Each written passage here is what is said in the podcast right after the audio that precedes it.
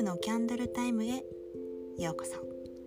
このラジオは植物療法士である私メグが自分と仲良くなるためのマインドやセルフケアについてゆるっとシェアしていきます。ほっと一息する時間を大切に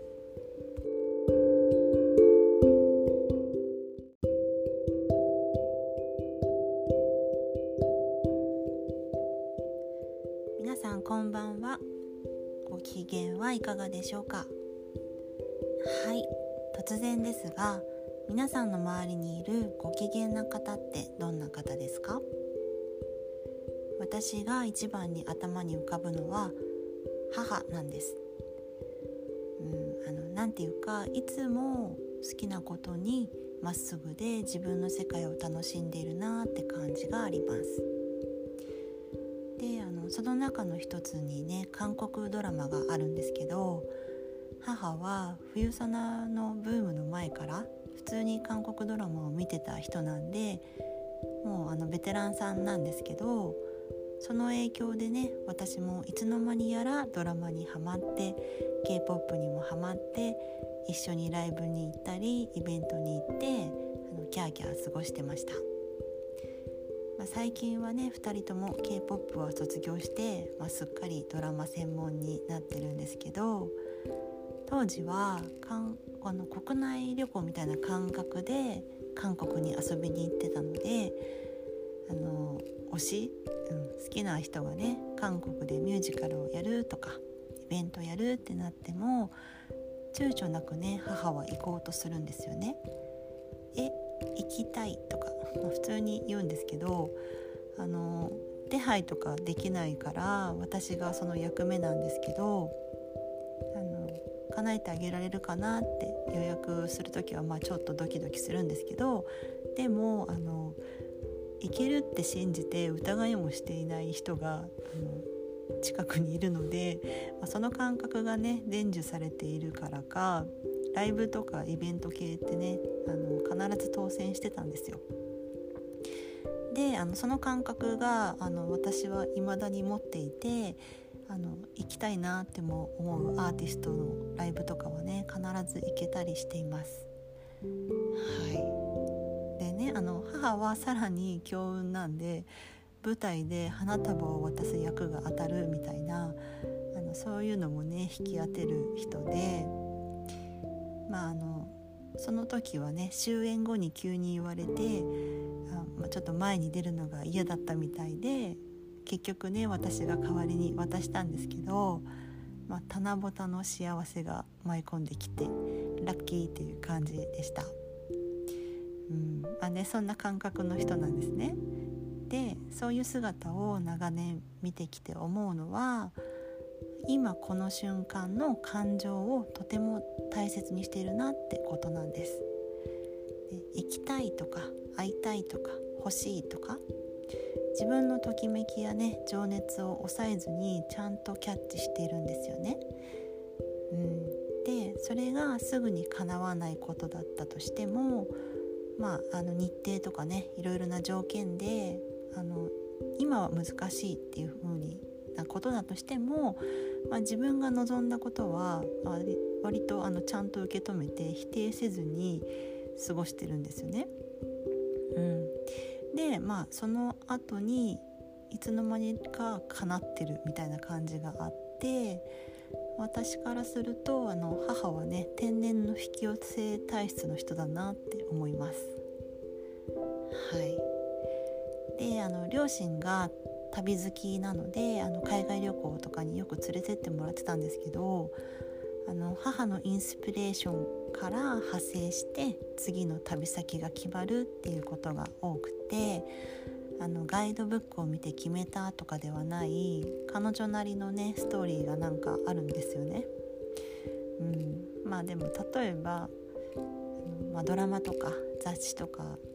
で素敵な街並みを見てワクワクしたのならなんかそのワクワクした気持ちのままあの現地で着る洋服をイメージして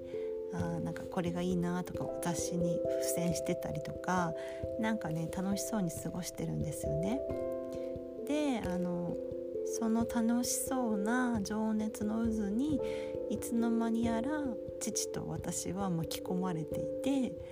でみんなもあその国をイメージしながら自然と準備に入っていくみたいな感じなんですよ。はい、あの旅に行って「はい終わり」とかではなくてあの各国で買ったテーブルクロスとか茶器とかいろいろな国のねお料理をアレンジして作ったりとか、まあ、何かしら日常と結びつけながらいつまでも味わってる感じがあります。うん、でなんか実家に帰るとねそういうのがところどこに見えてあのストーリーがねまだ続いている感覚がするので面白いんですよね。はいうんでも今はね、まあ、この世界的な状況によって元気がない時とか、まあ、高齢なんでね体調が悪そうな時とかもあるんですけど、まあ、そんな中でもねいろいろなものから刺激を受けて好奇心を持ってお家の中でも何かしらなんか挑戦しているっていうのがねいくつになっても心が若いなって思います。はい。あの自分の機嫌は自分で取る。ここ数年ね私はこれを大切に感じて過ごしてきたんですけどあの近くでねずっと見てきた母の影響だったってことに最近になってようやく気がつきました。なんかやりたいなとか思ってもあの周りの目を気にしたり遠慮して気持ちを抑えちゃうってことありませんか？うんでも絶対にこれって思ったものとかは私も直感に従える方ではあるんですけどでもあの感情を無視してその時の状況とか周囲のことを考えすぎてタイミングを逃すみたいなそういうのってありますよね。うんなんか必要なことならまたなんだかんだで機会は巡ってくると思うんですけど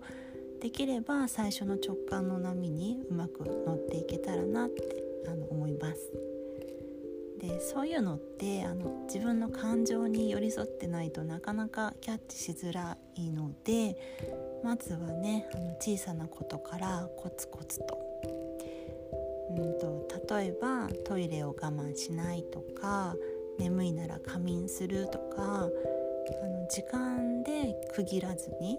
その時の感情にあのしっかり寄り添ってあげる。なんかこの仕事が終わってからとかこれの作業がここまで終わってから、うん、トイレ行くとかじゃなくてあ今行きたいって思ったら叶えてあげるっていうねそんな感じ。でそんな小さなことからでもだいぶ変わってくると思います。はい。今日は、えーと、自分のときめく気持ちを潰さないこと。そしてその瞬間の感情を抑えずに純粋に叶えてあげようってことについてお話ししてみました。私もねもっともっとその辺りを意識してもっと軽やかに過ごしてみたいなって思います。はい。今日も最後まで聞いてくださってありがとうございます。ほっと一息する時間を大切に素敵なリラックスタイムをお過ごしください。